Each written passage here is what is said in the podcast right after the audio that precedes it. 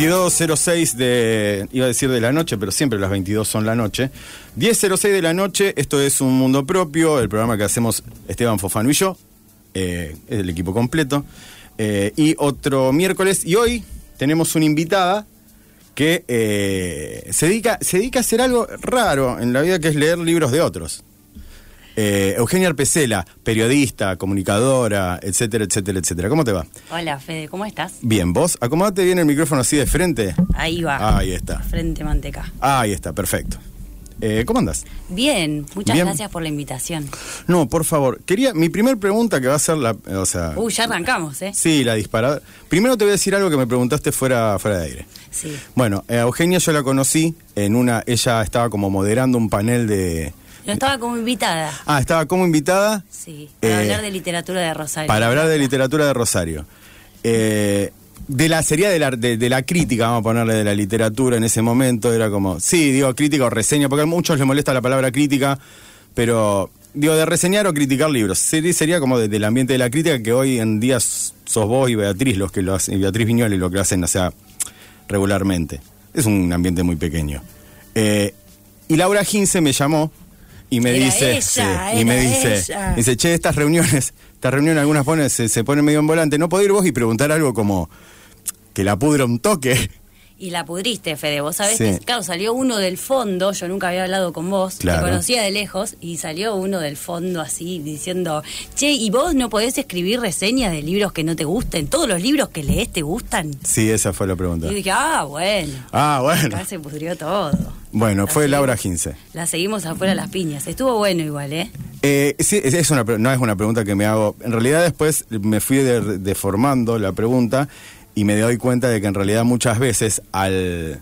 Pienso, a lo mejor vos pensás lo mismo, digo, al acervo cultural rosarino no le hace bien perder el tiempo en criticar algo mal, cuando hay tantas cosas que se hacen. Digo, tampoco vamos a decir, no todo es genial, No, claro. Pero tampoco vamos a perder tiempo en decir, en destrozar algo cuando podemos leer otra cosa que esté buena. A mí me la primera distinción que quiero hacer Sí. con respecto a la, a la crítica, al peso de la crítica, yo no hago crítica. Eh, no sé si Beatriz lo hace, me parece que lo hace más desde el arte, no, sé, no desde la literatura. La crítica tiene un peso más eh, académico, si Claro. se quiere. Yo desde el periodismo hago primero una reseña bibliográfica. Sí. Primero damos la información acerca de un bien cultural, en este caso un libro, Mm. eh, que se produce en Rosario. Y después se hace una lectura que es subjetiva, que está dentro del género de la opinión, si se Sí. quiere. Pero desde el momento que opinás, No, no, no hay- estás haciendo. Está bien. A ver. Sí, una un cosa es la, crítico, la claro, crítica, la crítica académica. Se estudia en letras, sale un montón de gente, nadie escribe nada.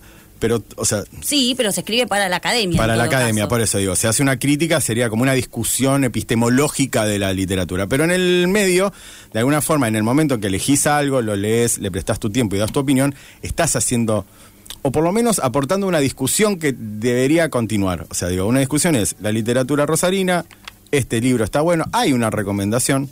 eh, Sí. Y hay una crítica, digo, no, porque si no le tenemos mucho miedo a la palabra. Sí, no, no, yo no es que le tenga miedo a la palabra, le tengo cierto respeto porque no, no manejo, digamos, eh, las herramientas Mm. epistemológicas, como decías Sí. vos, para, Si no, pero es un para embole, hacer sí. una crítica de, de un libro. Sí. Digamos, es, es una lectura en la que yo puedo disentir con algunas cosas. Hay cosas que no me van a gustar, hay cosas que me, me van a parecer que están logradas, otras que no. Sí. Eh, en un principio yo lo que hacía era, muchas veces he intentado sacarle agua a las piedras. Sí. Estuvo muy bien tu intervención en eso, porque eh, uno siempre trata de buscarle lo positivo, de rescatar. Mm. ¿Qué hay acá? cosas. ¿Qué hay acá? Algo tiene que haber.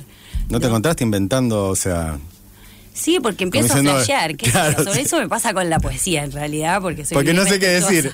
Porque no sé qué decir, porque soy una irrespetuosa y la verdad es que la poesía, reseñar poesía para mí es una gran pesadilla. es muy difícil? Lo hago, lo hago, lo sigo Sí. haciendo, pero bueno, me doy ciertas licencias en ese sentido. Así. Pero bueno, me parece que es una postura ética respetable el hecho Mm. de, de no querer ir a matar a alguien, eh, no a alguien, sino el trabajo de alguien. Claro, es diferente. eh, no es lo mismo, yo no estoy trabajando con personas. No. Eso es algo que, que me quedó, me quedé pensando después de la presentación que vos hiciste en Twitter cuando compartiste Sí. que, que hoy nos íbamos a encontrar. No es tener que lidiar o, o leer libros de personas. Yo no leo libros de personas, yo leo las historias que están en los libros. Claro, está bueno eso. Entonces las personas, bueno, no sé el rollo que tienen las personas y los autores. Yo Sí. voy y, con, y trabajo con una obra que sé que es el trabajo de otra persona y por eso quiero ser respetuosa, digamos. Sí, que le llevó tiempo, pero pensaba en esto, esto Mi mismo, trabajo, claro, sí. este, este- esto mismo que estás, que estás diciendo, digo que vos, claro, a vos te llega el trabajo de una persona, no la persona en sí. Pero estamos en una ciudad que es muy, pe- es muy pequeña, es muy pequeña, eh, que pienso, digo, a la, a la crítica, digo, eh, o a la crítica o a Al la periodismo reseña. cultural. Al periodismo cultural. Ahí va. Los egos son muy frágiles y entonces cualquier cosa que, algunas veces hasta con la mejor, que vos le digas, che, mire, eh, tal reseña, eh, el personaje tal, o hace, no agua, pero eh, flaquea en tal lado, ta, ta, ta. Guay que digas eso porque hay mucha gente que se enoja mucho. Bueno, que se enojen. A ver, Pero lo toman como si fuera personal. pero no es un problema de, de- de los que estamos laburando dentro Mm. de- del periodismo cultural, si se quiere. Sí. Si eso ocurre, eh, a mí no me ha ocurrido, no me pasó muchas veces que se Pero- me hayan ofendido. Pero pasa. Pero pasa, pero no es un rollo mío, digamos. Hmm. eh, yo no, no, no voy a, a- a atacar a personas, sino Claro. decir, bueno, a mí esto no me cerró. Puedo llegar a ser un poco indulgente a veces, Sí. pero eh, con, con total honestidad y buena leche, digamos. Lo que Sí, no sí, se perdona es la mala leche, que también ocurre. Y, a ver, estamos en un escenario muy diferente del que pasa, qué sé yo, en los 90 era diferente. En los 90 se mataban Sí, completamente. entre grupos, eh, el periodismo también se metía ahí Mm. en fuego cruzado, se tomaban posturas, se generaban discusiones posta. Ahora es cierto que no. No. Ahora es cierto que no y, y- y ahí... ¿No chata un poco no eso la si- producción? Pienso. Totalmente, Ah. yo creo que sí. como que la, la pone en, en todo en el mismo nivel. Digo, después hay cosas que por, por suerte sobresalen. Pienso en, en la novela que- ganadora de Javi Núñez, que todavía no la leí, pero Javier es un gran escritor. No, nadie la leyó todavía. No, no, no, no, yo tampoco digo, pero eh, tampoco leí esta última, digo, pero es un gran escritor muy prolífico. Bueno, Tatín Britos, eh, hay, pienso en ellos dos, pero hay eh, Lila Gianelloni, o sea, digo, Grosa. grosa, digo, Le pero un beso a Lila. eh, digo, gente que, pero después si no hay una producción como muy, eh, que tiene también mucho miedo, digo, de, de la producción, digo, ¿qué quiero decir? Es como que hay como un estándar, y en ese estándar nos manejamos más o menos todos, digo. Pero esta cosa también de, de, de no tener un referente, de, no, de esta cosa como, bueno, no digamos mucho, equiparemos un poco para cosas porque todo está bueno. Sí, me, pa- me parece que cambiaron las condiciones en las que se produce Mm. y en las que se discute sobre la producción, con, con una muy nula discusión. digamos. Sí. No hace falta que nos matemos. No. Pero sí se pueden empezar a, a problematizar otras cosas. Pero para que se problematicen algunas cosas hay que generar espacios de lectura Sí, y de verdad. promoción que en Rosario prácticamente no existen. No. ¿no? Había Los una- rosarinos somos muy lectores, es una, es una ciudad muy lectora. Sí. Eh, y sin embargo, estamos tan bombardeados por, por la, la- la enorme concentración de la industria cultural que está en Buenos Aires, Sí. que vamos a hablar mil veces del último libro de Mariana Enríquez que Sí. del último libro de Núñez, aunque Sí, haya ganado verdad. un premio Sí, internacional. un premio internacional de los más grosos que hay, o sea, digo, el Casa de las Américas o el libro, o hay una, la, la gran anécdota es, eh, Alisa Len gana el Fondo Nacional de las Artes y en Buenos Aires dicen, a vos nadie te conoce, así que, o sea, no, no vamos a poner plata por alguien no conocido. Pero eso también muchas veces decís, eh, bueno, los premios no sirven para, o sea, no sirven para atravesar, digo, el, el gran campo el porteño. umbral. El umbral. Pero sirven. ¿Sirven? Sirven. Sí, pero hasta ahora no he visto una persona, digo, que, que haya cruzado, o sea, que haya cruzado el umbral eh, escribiendo desde acá. Le pasa a los cordobeses, capaz. Claro, bueno, pero ahí está el problema que tenemos nosotros Claro. y nuestro nuestro mayor problema, nosotros podemos echarle la culpa a Buenos Aires. Y también a nosotros. Podemos echarle la culpa a Buenos Aires y decir, bueno, el gigante que se lo come todo, Sí. pero es el mismo problema que tienen los uruguayos, que pueden tener los mendocinos, que pueden tener los correntinos o los chilenos, ponele, si se Sí. quiere. Pero en realidad el problema es que nosotros, a diferencia de Córdoba, no tenemos eh, un armado, una industria cultural propia regional, ni rosarina. te No, no, no, no. Seguir hablando de nosotros mismos es, Es, un es- embole es una paja. digamos, no, no hay una industria cultural eh, fuerte, una que, que se, no sé, inversión en, en una buena distribución de La distribución, sí. No solamente la distribución, digamos que se que se fortalezca también la producción privada, que son Sí. eh, las editoriales. ¿Por qué las editoriales de Rosario que están laburando contra viento y marea tienen que, el, el editor tiene que corregir, tiene que bancarse al, Sí. al autor? Llevar los libritos de un lado al otro. La distribución, claro, exacto, ¿entendés? Es como una sobreexplotación Hmm. porque no hay recursos, porque está medio mal armado la cosa y Sí, se supone que Rosario es la segunda o tercera ciudad del país en teoría. Que somos no sé qué polo cultural. No, polo cultural no, pero la cuna de no sé qué. Cuna de artistas. Se ponele, claro. No, pero me ha pasado, capaz, digo, me ha pasado eso, digo, de, tengo, tengo la suerte o la desgracia de ser muy amigo de Sergio Gaitieri, cordobés, recontra cordobés, él, un autor, eh, un autor cordobés, digo, de la camada de Falco, de Lamberti, pero él se quedó en Córdoba. Bien. O sea, eh, y medio que les importa tres carajos algunas veces. Dice, yo sí publico en Buenos Aires, pero realmente eh, hay como una identidad también musical, también un montón de cosas como que... Y nosotros no sé por qué, digo, nosotros digo, vamos a hablar de esta... eh, si bien estamos, no, la culpa, no podemos dejar de mirar hacia allá. Digo, es como que, no, bueno, pero él, viste que lo, editaron en Buenos Aires, viste. Digo, y acá algunas veces pienso, si pudiéramos bajar un poco eso, se podría como generar algún tipo, o esto mismo, recomendar autores rosarinos, eh, tratar de hacer circular autores rosarinos, dejar de hablar del último libro de Mariana Enríquez, que debe ser muy bueno, ella, ella es muy buena, no hace falta que lo digamos nosotros. Porque ya lo dicen todos. Hay, Claro. hay una orquesta. Pero... Sí, sí, sí, sí, es, eh, y es, es muy bueno, o sea, no lo negamos, no negamos, pero también, hay- digo, hay todo... Yo creo que debe o haber la más misma Cam- Marianas Enríquez. Sí, o la misma Camila Sosa Villada, todo bien. O sea, pero dejemos de hablar siempre de los mismos. Porque si, y hay, hay otros autores, ni siquiera te digo Rosario, hay otros autores eh, porteños o cordobeses que también son muy buenos y nadie dice nada. Y entonces digo, si nosotros mismos no nos ponemos de acuerdo en empezar como a, a, a- recomendarnos unos a otros, digo, es como que vamos muertos. Sí, bueno, es un poco voluntarista, por lo menos cuando yo empecé esa postura. Yo cuando empecé a escribir reseñas lo hice desde ese lugar, viste, medio Sí. de trinchera, de decir, bueno, voy a militar por la causa de Rosarina, porque para que los rosarinos Sí. lean a, a otros Sí, después- rosarinos. Después eso fue cambiando de forma, eh, pero de todas maneras me parece que Buenos Aires sigue siendo un lugar de legitimación y de consagración, pero no puede ser la única. No, claro. ¿No? Es Sí. importante llegar. Me, acuerdo que en esa charla de la que hablábamos al principio, Sí. eh, no me acuerdo qué editor me, me hizo esta intervención, porque yo dije, no le demos más bola a los porteños, ya fue, a mí se la canchera, y me dijo, no, sí, Euge, tenemos que, tenemos que conquistarlos a ellos también, tenemos Sí. que llegar, porque queremos que también ellos nos lean, ¿por qué no? Digamos, no, no es cuestión de, de producir en isla, pero sí de fortalecernos, y me parece que eso, más allá de nuestra intención, de, de nuestra voluntad y de nuestro laburo, desde los medios de Sí. comunicación en los que estamos, que son alternativos, Sí, sí, sí, sí, que todo etcétera, que consideran que nuestro trabajo es un hobby, etcétera, etcétera. A vos Me- te gusta leer. Claro, es Claro, una- que- si te gusta, la pasas Si te- bien. Si la pasás bien. Capaz que leyendo las cosas que quiero, o sea. Claro, cuando es un trabajo, bueno, las cosas Sí, cambian. pero cambian. hay que defender primero los Sí. lugares de trabajo, eh, disputar dentro de los propios medios de comunicación también, porque no, so- no es prioritaria, eh, el, el periodismo cultural no es prioritario en los medios de Rosario. No. Por lo menos no en los más importantes o los que tienen mayor audiencia o los que reciben más pauta. Sí, A mí ponele. me parece sí. que el problema es político, Sí. eh, que, que parte de- de- del Estado, digamos, en cuanto a fortalecer eso, y eh, empezando por la distribución de la pauta en los medios mismos. Sí, bueno, no, ni hablar. Eh, te- Digamos, podemos hablar nacional, provincial, municipal. La distribución de la pauta siempre va a los mismos. Es casi como. Eh, ¿Cómo es? Como Sadaik. Siempre va a los mismos, o sea, siempre va a los que más tienen, más concentran. Exacto. Eh, Por eso los medios de Buenos Aires son medios nacionales. Claro. Por eso los escritores que escriben en Rosario son escritores rosarinos y los que escritores que escriben en Buenos Aires escritores. son escritores nacionales. Claro, son escritores nacionales. Exacto.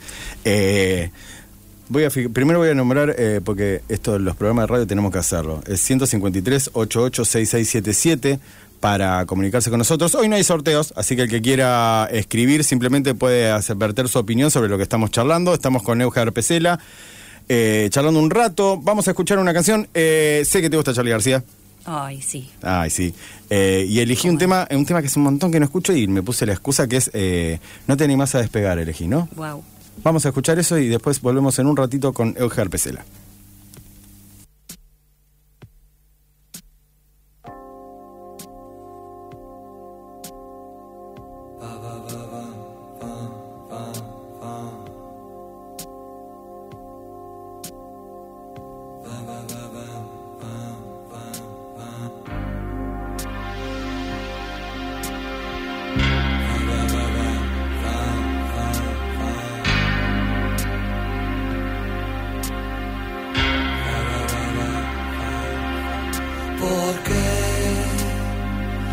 Te quedas en mi muerta?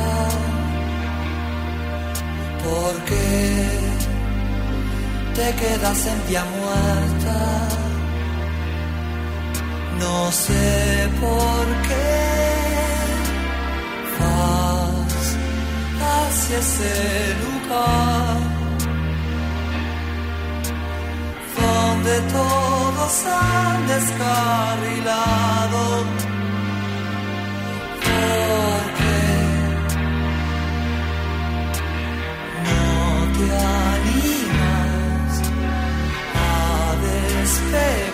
Yo te digo por qué te quedas en vía muerta. ¿Por qué te quedas en la puerta? No sé por qué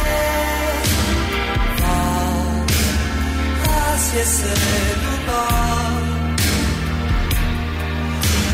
donde todos han descarrilado. Porque no te animas a despegar. Yo te digo por qué.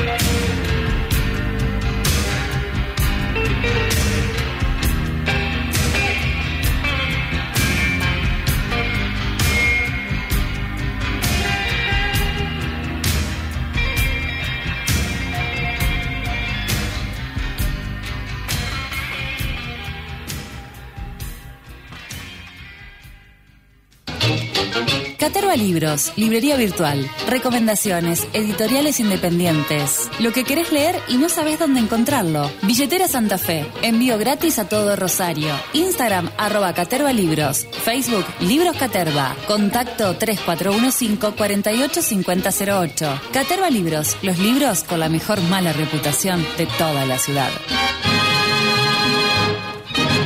No escribas un libro. Escribí un mensaje al 153 88 6677.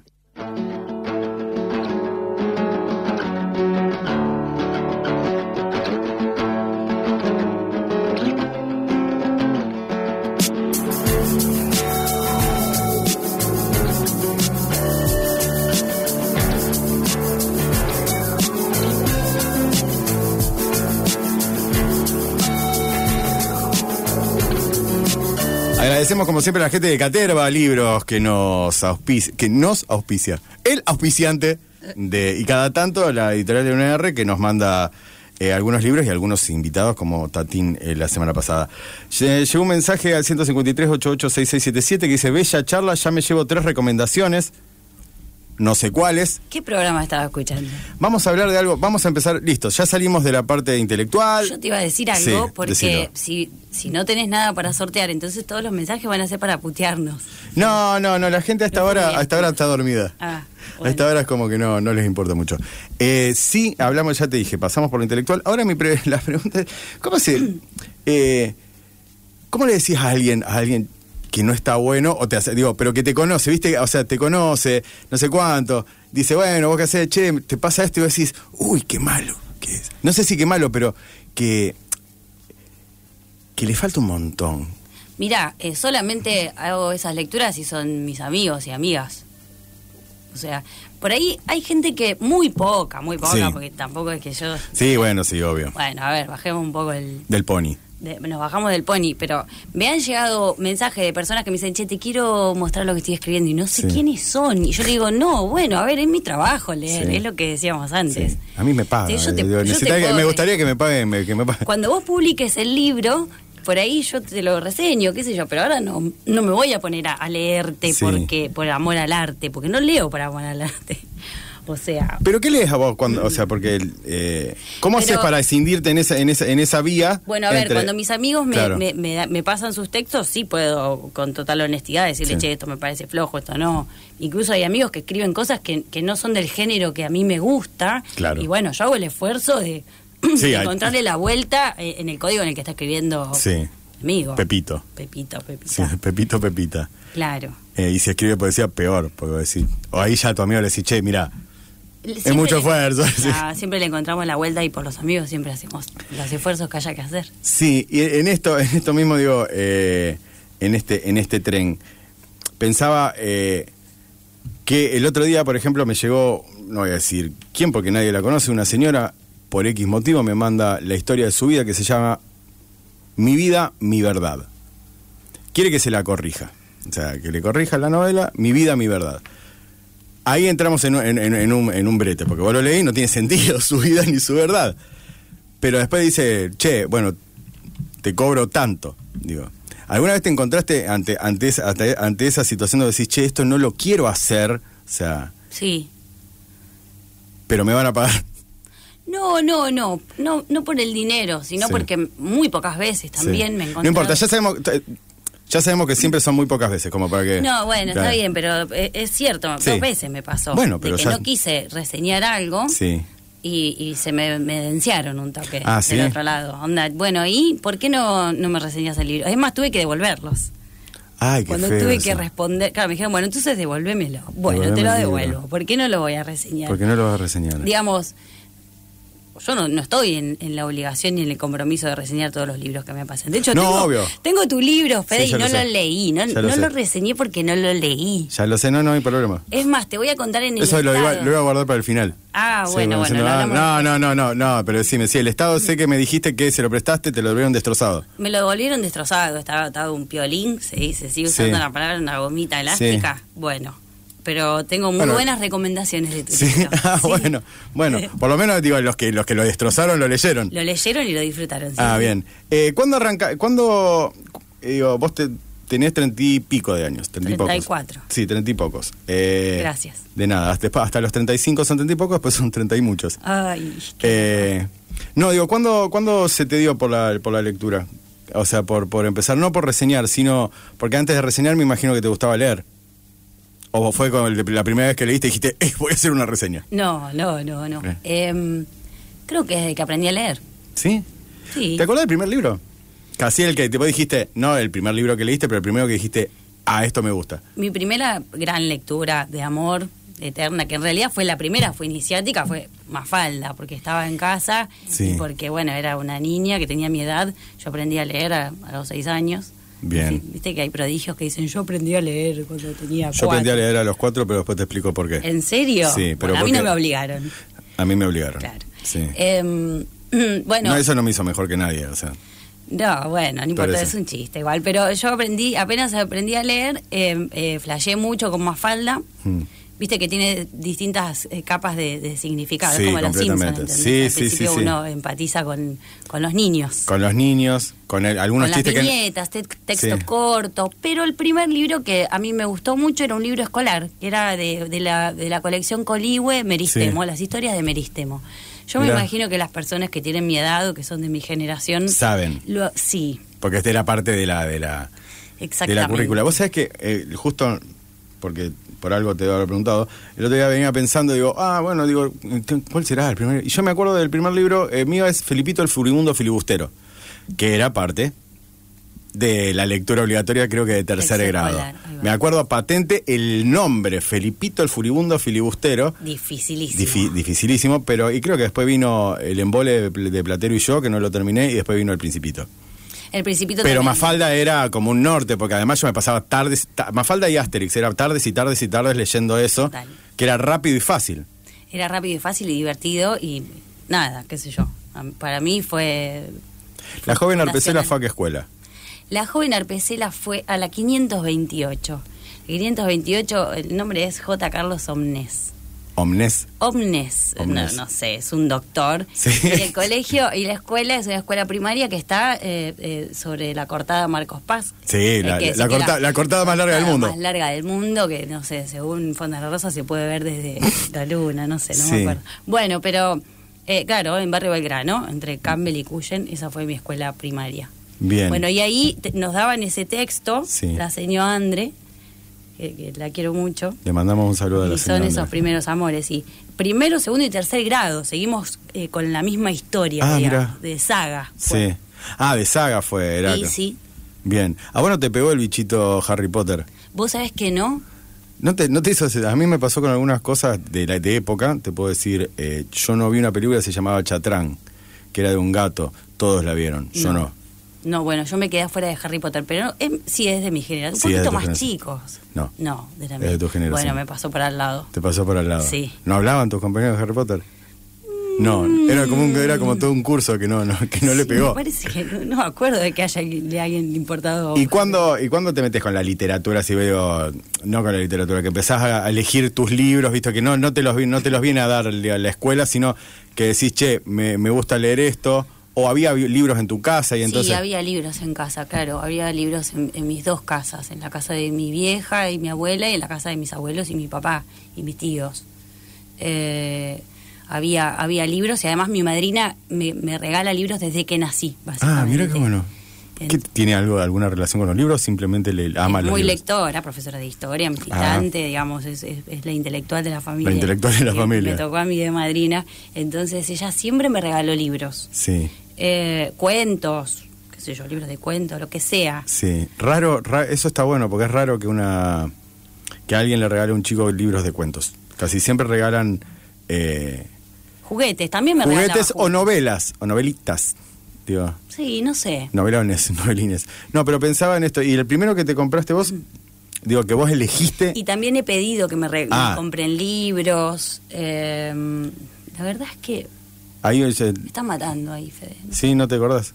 No, Yo te, te puedo decir, yo compré Socorro, del Saborneman. del sabor, Neymar. El, mi primer libro de cuentos que voy y digo, voy, quiero este. Pero simplemente porque la tapa eh, estaba Frankenstein y yo dije, wow, digo, que no sé cuánto. Y después le, pregunté a mi padre, me acuerdo, qué quería decir octava edición.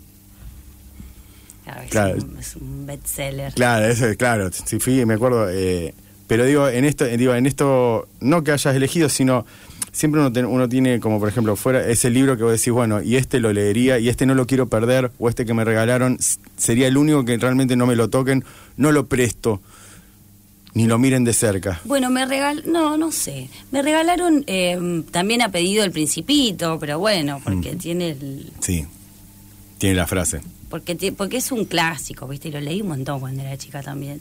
Mujercitas. Eh, Sos de los clásicos, o sea, era como te llenaban de clásicos. menos, más o menos. Sí, qué sé yo. Fue medio desprolijo tampoco. Sí. No es que era No fue un- algo eh, di- disciplinado o No, sistemático. Cuando vos sos joven, nadie tiene una disciplina de lectura. Decir, no, ahora quiero, ahora me voy a meter con los formalistas rusos. No, por- viste. No, claro, pero qué sé yo, con la colección Robin Hood. Sí. No, bueno, no, no. no Pero hay- así te- te fueron- Como, como pintaba. Sí, y te fueron acompañando Los Sí. libros así. Me acuerdo que con mi- a mi mamá le había pedido que me regale, eh, que me compre el de dónde venimos. ¿Vos te acordás? Sí, lo te- lo tengo eh, de dónde venimos y qué me está pasando. ¿Y qué me está pasando? Sí. Bueno, el de dónde venimos y además a mi madre la sometía a que me lo leyera. Sí, es raro. Y ella, es raro, pero yo Ese era- le dije, mamá, perdón. por favor, léeme este libro. Fue nuestra ESI, Claro, esos dos libros. exactamente. En mi casa los compró mi madre y se lo dio qué me está pasando a mi hermana y de dónde venimos a mí. Mi hermana es mayor que yo. Ahí va. Yo tenía que crecer todavía para ver qué me estaba pasando. en ese momento solamente tenía que saber de dónde venía, pero eran hermosos libros. Digo, había Muy lindo, sí. Digo, pensaba en esto que estabas diciendo, había como una, no sé cómo es ahora, si bien es muy lector, eh, había como una relación, digo, estas cosas como pila- pilares, digo, de, de la edad, de, de algunas edades donde había algunos libros así como, que hoy no sé si sigue existiendo o si... lo- Yo creo que sí, ¿eh? ¿Sí? Sí, sí, la industria del libro trabaja toda máquina y, y los chicos son también muy lectores, ¿eh?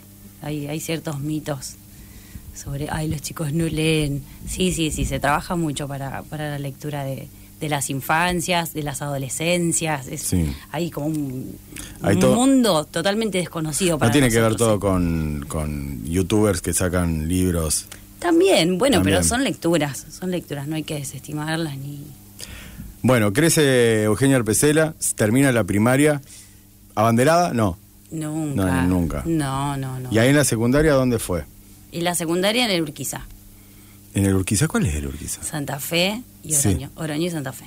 Oroño y Santa Fe. Ah, sí, el famoso Superior de Comercio 2, El 2, el ex. El ex. Claro, sí, no, no, A mí siempre me llamó la atención porque, por qué se llamaba Superior de Comercio 2. no lo sé. Fue un No, superior de comercio, dejó de serlo cuando Claro. pasaron de la ciudad a provincia. Sí. Y, Y ahí... eh, y bueno, es un colegio eh, comercial. Comercial claro. se dice. Sí, claro. sí, se dice comercio. Yo fui al Superior de Comercio number one. O sea, claro, ¿entendés? Va es- gente que quiere ser contador público. Bueno, no sé, nada que ver con A nadie, nosotros. perdón, es muy difícil preguntarle a alguien de 17 años qué quiere hacer el resto de su vida. Imagínate a alguien de 13. Bueno, mira, yo ya lo sabía, o yo ya Ah, sabía mirá. que no me interesaba ni, La- ni ¿cómo la matemática, ni ser contadora pública, ni nada por el estilo, pero bueno, arranqué ahí Sí. porque mi viejo era profesor de, de Ah, ese colegio y me resultaba bastante cómodo antes que rendir, por ejemplo, el, el examen para ingresar al normal 1. Sí. Ah, mira, tenía... Tenía que rendir examen de, de idioma. Claro. Y yo dije, ay, no, qué paja, mejor voy Por a vagancias. Sí, sí, sí. Por vagancia. Entré igual por sorteo, porque si no vamos. Sí. Pero bueno, me resultaba más fácil.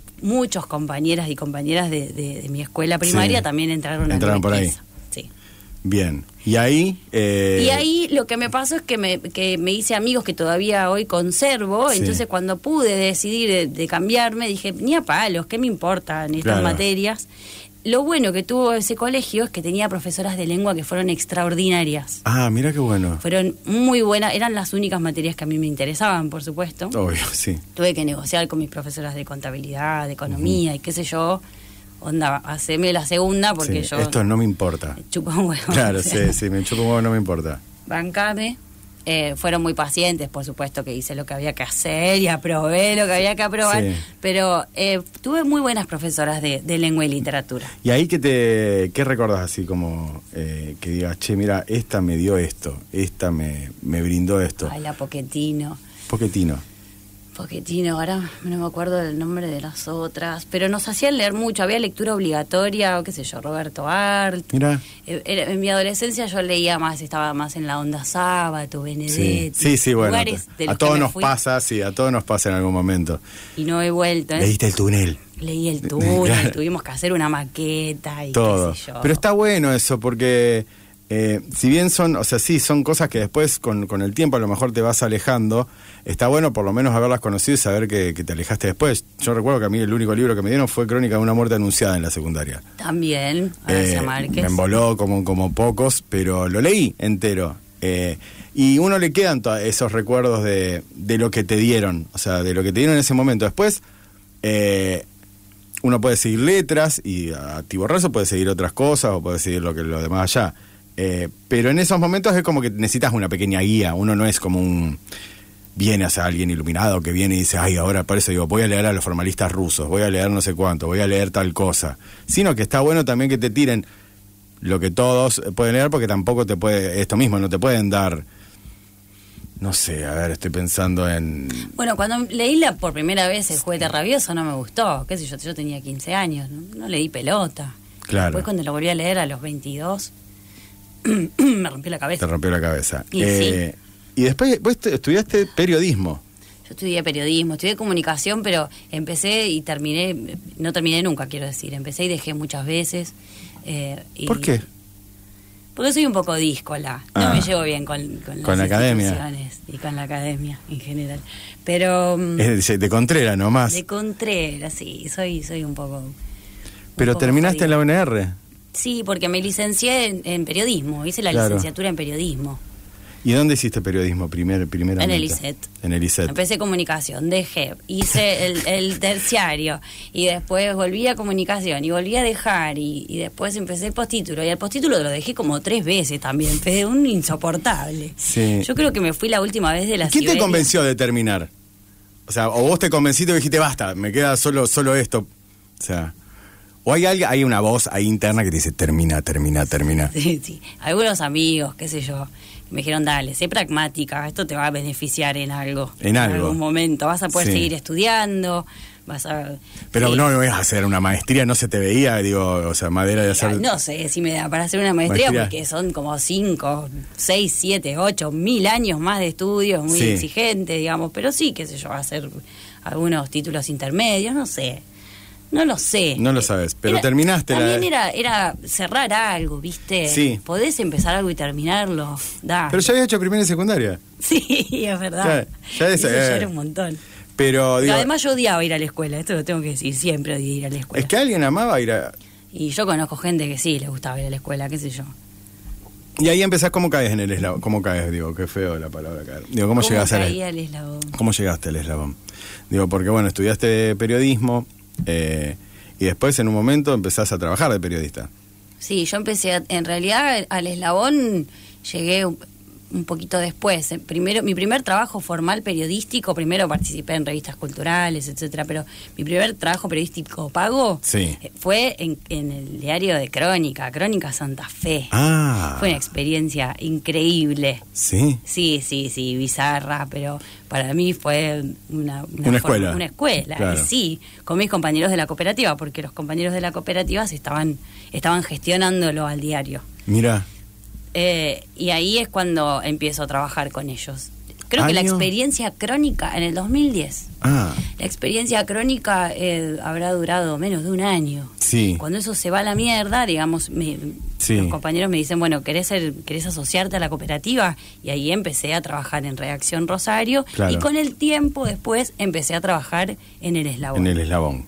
Sí. Haciendo nota, o sea, la, la, la, la vieja- la nota que te toca. Lo que hubiera, lo que haya, lo que haya que hacer. Y también ahí empecé a hacer cosas que me gustaban a mí. Empecé Sí. a hacer periodismo cultural, que es lo que yo siempre quise hacer, digamos. ¿Siempre quisiste hacer periodismo cultural? Sí. Sí. Sí. Bien. Eh, no, no, digo, porque algunas veces algunos nos encuentra, digo, como diciendo, haciendo periodismo cultural, eh, y a otros les gusta, y le- les gusta eso de, de- de- de excavar. Eh, vamos a separar, porque este momento es para separar, y vamos a seguir charlando en un segundito nomás con Euger Pesela, porque nos, son tres bloques, yo te explico, son tres bloques, este es el segundo, y ahora viene el tercero. Seguinos en Instagram, arroba un mundo propio taller. Mundo propio taller. En el abismo de la semana, un mundo propio.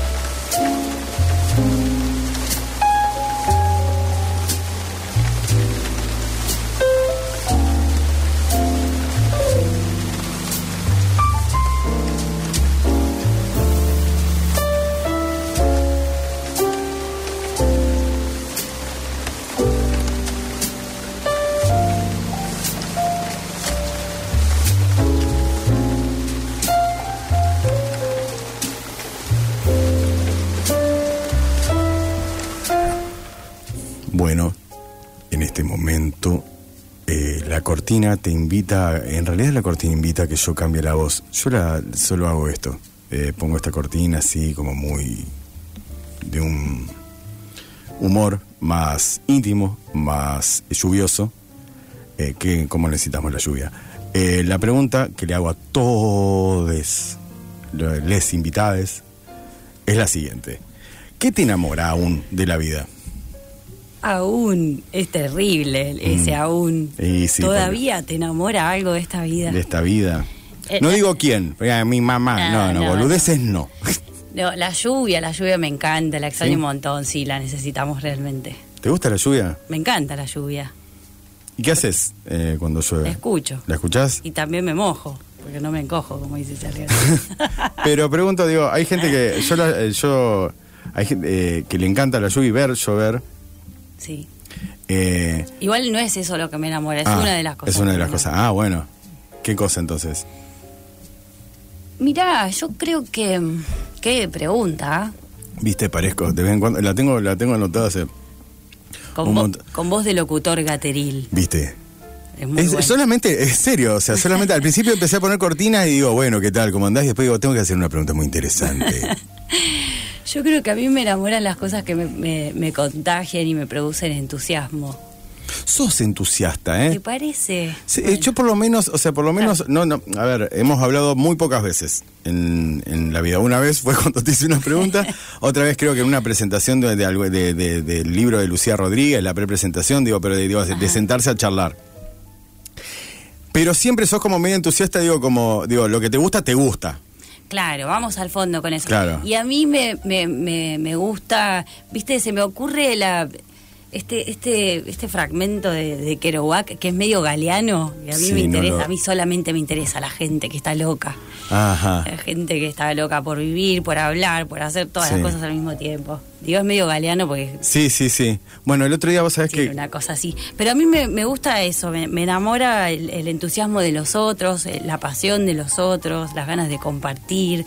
Bueno, hay algo que me imagino que es eso mismo que estás diciendo, tiene que ver algo con lo que vos haces, digo, el hecho de leer el trabajo de los otros, digo, debe ser algo también de eso de, de que te contagia, digo, de que alguien en su sano juicio, porque lo- todavía en su sano juicio, le dedique tanto tiempo a escribir algo, porque sí, por amor al arte, porque no hay, o sea, los millones vienen después, o sea, digo, pero digo, por eso... No, no vienen Nos nunca. ponemos a escribir. Sí, no, no, nadie, creo que ninguno gana millones.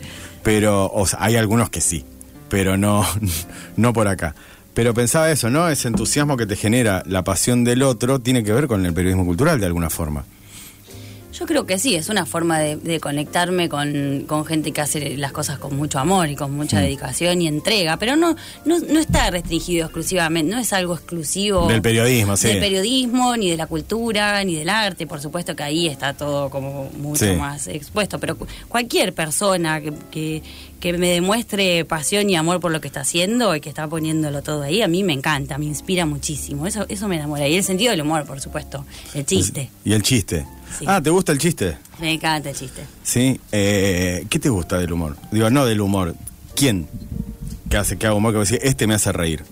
O sea, ¿Quién me hace reír? Ah, vos sabés que eh, últimamente estuve mirando muchos videos de Urdapilleta. Está bien, murió, pero hace muchos años, pero Sí, me parece mucho- un genio. Me parece que es el mejor. El Era el mejor, sí. Los dos eran los mejores. Juntos eran en Dinamita, que era Con- con, con con Tortonese. Eran- Con Tortonese, bueno, por supuesto, Capusotto. Capusotto es un ídolo de- del humor de nuestra generación. Sí. Eh, no sé. y no mucho más. Gasalla, Gasalla cuando era chica me encantaba. ¿Te gusta? Sí, me gustan los, los humoristas travestidos también. Me gusta mucho el humorista en el- ocupando ¿Gereto? el rol eh, femenino. Gereto también me gusta. Vos sabés que mi Sí. viejo me llevó a verlo al teatro a Gereto porque bueno. era re fan. Sí. Pero hace, lo tengo fuera del radar, hace mucho que no... Hace mucho que no aparece en algún lado. Es cierto, pero es muy bueno, es cierto. Eh, a mí me, me, me hace acordar cuando yo era chico, mi viejo era fanático, fanático de los Lelutier. Fanático, tenía los, bueno, yo soy los cassettes, entonces me, me acuerdo de sentarme y escuchar los cassettes de Lelutier. Cuando los fui a ver no lo podía creer. Porque todo eso que había estado escuchando, hay una parte visual que ellos hacían, que era, por ejemplo, los instrumentos que los hacían ellos, eh, que recién lo pude ver ahí. Claro, los chistes no funcionaban por audio. No, hay que verlo, hay que ver los Claro, videos. había, claro, los, en ese momento Sí. No había videos de Eugenia. Había, no, no existía No YouTube. existía YouTube. Bueno, el Negro Dolina, el Negro Dolina podés prescindir de la imagen, Sí. escucharlo y también Sí. me, me parece Sí, sí, sí. Me, no, me gusta esto, digo, porque. Esto mismo que vos decís, el entusiasmo ajeno, eh, o, o eso mismo, digo, porque estamos como en una época media, eh, no sé si hay mucha gente entusiasta, pero el planeta de por sí no te, no te empuja a entusiasmarte mucho. Bueno, mira, por ahí te dije eso porque encontrar ahora a alguien que tenga ganas de hacer cosas y Sí. que esté entusiasmado eh, puede llegar a ser inspirador, porque me parece que estamos todos como medio para atrás. Claro, dos años de pandemia. Nos mató la pandemia Sí. y, y sobre todo, bueno, en- uno piensa en el lugar en el que está, en la ciudad en la que está, que ya Sí. viene medio como para atrás desde Sí, hace... desde hace un tiempo ya venía medio, Sí, ya venía, ah. medio, eh, venía medio para atrás. No, sí, pienso, a ver, porque yo recuerdo, tampoco es que, nunca creí mucho en la ciudad pujante, bla, bla, bla, bla, bla. pero sí, en el año 2000 y pico, 2000 y pocos, había un montón de lugares, un montón. Había lugares Sí. donde se pasaban ciertas cosas, o sea, digo, no sé, había ciertos centros culturales donde tocaban a alguien, no había lectura, había... hoy no hay nada. Ah, mira, a mí me parece un temón lo que me estás diciendo, Sí. porque tiene que ver con la nocturnidad. sí, Y para mí, la producción cultural Es tiene, noche. tiene que pasar por la noche. Si, Sí. no, si no, si una ciudad no tiene nocturnidad, no tiene vida nocturna, entonces espiritualmente está medio muerta, ¿viste? es que sí. Porque es un lugar en el que, además de, de uno Oh, sí. Sí. o de la, la Sí, sí. joda, Sí, pero a ver, también tiene que ver con el hecho de relajarte, tiene que ver con el lugar de encuentro, tiene que ver, no te digo con, con pe- ponerse en pedo, pero tiene que ver con tomar algo con alguien, donde te relajás también cuando tomás eh, algo y, o sea, estás de- en, otro, en otra sintonía. Y no todo, o sea, digo, y también se ha transformado en una, en una, en una, vamos a ponerle ciudad, provincia, como sea, en un lugar, para no caer, que todo lo cultural está absorbido por el Estado. Y entonces, eh, ¿qué de contestatario puede haber donde todo está promocionado por el Estado? Digo, si el Estado es el que te paga y es el único que te da laburo, ¿qué, o sea, digo, ¿qué hay de, de contracultural en eso? Totalmente, Fede. Y me termina tipo es- 8. Ese es claro, y termina tipo 8. Arranca a las, a las 7 y media y termina tipo 8. Eh, me parece que sí, que en determinado momento, por miedo, por desidia o porque era más fácil cerrar lugares Sí. que, que ponerse las pilas y, a- y empujar y ayudar. A mí me parece que por lo menos los gobiernos que tuvimos en Rosario en los últimos 30 años, Sí. ¿lo puedo decir? Sí, sí, podés decirlo. Sí, sí, porque fueron 30 años, no me dejen mentir. No, no, no. Me parece que, que Y vos tenés todo- 34, y yo así tengo que- 34. Eh, todo eh, gira eh, bajo la órbita del Estado. El Estado no, no acepta competencia. No. En el ámbito cultural no acepta competencia. No. Nadie puede desarrollarse por fuera de su égido, de su... No, No sé, y así como fue en un momento eh, algo súper interesante, digo, digo, a ver, O le sirvió... interesante o abonó a la marca, Claro, a la marca de de ciudad. ciudad a ciudad, Pero ¿qué haces con artista. una marca? A ver, la realidad siempre se impone ante el relato o ante un Sí. eslogan o ante una marca. Entonces, bueno, estamos... Hay algunos lugares muy pequeños que todavía luchan contra, contra, contra eso. Pienso eh, en una de las invitadas que tuvimos, que era Romina Masadi, que todavía tiene su teatro bravo y está ahí resistiendo, resistiendo y rebotó por 50 lugares hasta que encontró un lugar. Digo, hay, hay pero después el problema es que, por ejemplo, el teatro capaz que tendrá algunos lugares por fuera de esto. El problema, si hablamos de lectura, no hay. O sea, un tipo que te que saque un libro y diga, bueno, tengo este espacio, digo, para que ustedes lean. Digo, no, porque en realidad es como es una cuestión súper eh, solitaria. Y el hecho de que no haya lecturas o las únicas lecturas se, se concentren en eh, la Feria del Libro de Rosario y el Festival de Poesía de Rosario, hace que, nada, que sea como todo bastante chato. Volvemos a la idea de la chatura. institucionalizado y Claro. además que uno está un poco a merced de, de los criterios de, de funcionarios. Claro. Está bien que los funcionarios y que el Estado y los gobiernos generen estos espacios, Sí. pero después también tienen que dar lugar o por lo menos posibilitar y habilitar para que eso ocurra En por otro fuera. lado, claro. Claro. Digo, no sé, capaz que ni no, eh, o sea, y no eh, prestando lugares para que vos hagas algo. No, no, no. Sino que a lo mejor, no sé, cree, lo que sea, la cuestión es que incentive el hecho de que no esté pasando todo el tiempo ahí.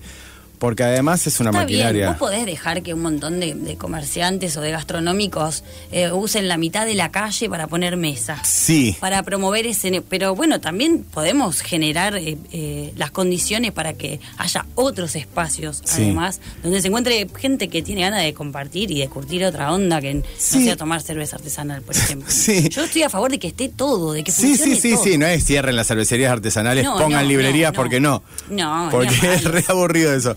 No, pero pensaba, por ejemplo, lo siguiente de... eh, si no hay lugares de intercambio, o si todos los lugares de intercambio están atravesados por la órbita estatal, no hay lugares de, o sea, no va a haber mucha producción, o sea, porque la, o sea, va a haber solo producción capaz que los que se animen, o sea, a producir y se animen no quiere decir que esté bueno, digo, sino como digan, yo saco, voy a sacar libros igual, no pero no hay, no hay intercambio, no, solo hay intercambio entre un grupo de personas, o sea, no importan los nombres porque los nombres van cambiando, pero un grupo de personas que se retroalimentan, que ocupan esos espacios y que esos espacios están ocupados una y otra vez y otra vez y otra vez, y después no te agarra vos decís, voy a armar un grupo ahora, un grupo de WhatsApp con los que no, no están. No, porque no tenemos lugar donde encontrarnos. Exacto. Y aparte eso tiene que también ocurrir un poco de manera espontánea. Sí. Son cosas que se van tejiendo y que se van armando con el tiempo, de- donde uno se pueda encontrar con las personas con las que comparte cosas. Siempre es con, es con otros. No, no quiero Sí. hacer eslogan, pero, Pero es siempre con otros. es con otros. Y esto de, bueno, yo voy a sacar mi libro, cueste lo que cueste. Todo lo que hacemos lo tenemos que hacer eh, con Sí, otras personas, más allá de lo que uno quiera de manera individual. Sí, porque además, eh, si hay algo que, para, no sé, que, que me han, o por lo menos digo así, que, que, que- el mundo me ha enseñado es que eh, el mundo puede vivir tranquilamente sin un libro, vamos a ponerle mío, es lo que, o sea, mío, puede vivir tranquilamente. Entonces, si va a existir, eh, que exista con otros, digo, que otros me hayan dicho, che, mira, esto está bueno, che, mira, esto está bien, che, mira, este, dale. No, porque, ah, no les gustó, lo voy a decir igual. Porque termina siendo caprichoso, digo. Porque lo que terminas abonando una chatura en la cual, o sea, después nos quejamos, porque además después te vas a quejar de que no te dan bola, y sí, no te van a dar bola. Sí, tenemos que, en primer lugar, para mí, viste, nos vamos a poner a Sí. dar consejos. No, bueno, consejos número uno. Tratemos de salir del lugar del ofendido. Sí, por Por favor. favor, abandonemos ese lugar en toda escala. Sí. Eh, hagamos lo que podamos con la persona que queremos, tratemos de, de generar espacios para encontrarnos con otras personas, producir, también para pelearnos. Sí. Yo estoy re a favor del quilombo, eh, quiero que lo sepas, no, no- la verdad es que no nos metimos en ninguno. No. Eh, Zafamos bien, me parece. No, pero, viste, parece, parece, parece que yo no hago nada, pero Bueno, no sé. no es un programa de quilombo. No es un programa. Bueno, pero se pueden generar también Se espacios generar de discusión, discusión, en donde haya un poco de, de- de riña, digamos, pero Sí, por sanamente, supuesto. digamos. No digo que nos empecemos a revolver. Pero eso tendría que, claro, no, pero tendríamos que estar todos de acuerdo y decir, che, sanamente, vamos a, a charlar sobre esto, porque si no es a la primera dice, ay, no, bueno, el que se enoja pierde. No, no, te enojate. El, otro- el otro día me decía, Sana- bueno, ten- pero entonces sanamente no, ya No. eso, no protocolaricemos, ¿viste? el otro día me decía, Pablo Comas, músico de la ciudad, y con esto vamos a tener que despedirnos porque ya está la gente vino de conversación. nos vamos. Sí, lo siguiente. Odio me dice la gente que me dice el que se enoja pierde o que me dice, ay, te enojaste. Sí, me enojé, o sea, me enojé. ¿Qué tiene de malo enojarse? Nada. Claro, pero esa cosa como que no hay que enojarse, que todo tiene que ser medio antiséptico. Sí, claro. Sí, la, la asepsia es un, es un mal de época. Mal no, de- bueno, embarrémonos, eh, eh, peleemos un poco, Sí. discutamos, disputemos. Bueno, nos queda eso. Bueno. Ahora, si querés, no, nos cagamos a puteadas ahora un rato Sí, afuera. sí, nos cagamos a palos en, en la vereda. Me quedó Todavía me pendiente. quedó pendiente la otra vez. la otra vez, Y que ¿eh? me la reagitaste, mirá. Che, pero eso fue en el año dos, hace 10 años seguro. No me olvido. No me olvido. Eh, estuvimos con Nejar Pesela. Les quiero agradecer a todos los oyentes, a la gente de Caterva, a la gente de la editorial de la Universidad Nacional de Rosario, a Esteban Fofano, eh, operador, eh, que hace las post, por lo menos que le da aire a este programa. A vos, Euge, te agradezco un montón que hayas venido. Y nos vemos el miércoles que viene con. Va, a- va a estar Guido Vigioli, fotógrafo de la ciudad. Eh, si no lo conoces, mirá su, su trabajo fotográfico. Guido Vigioli. Guido Vigioli. Guido Vigioli, sí. Conozco un montón de Vigiolis en la ciudad. Pero Guido no. A Guido seguro que no. Gran fotógrafo y tallerista. eh, y te recomiendo las fotos que saca porque son hermosas. Dale. Así que, y además le gusta mucho la poesía, en su libro hay poesía. Eh, nos vemos el miércoles que viene en esto que es un mundo propio. Chau a todos. Gracias, Fede.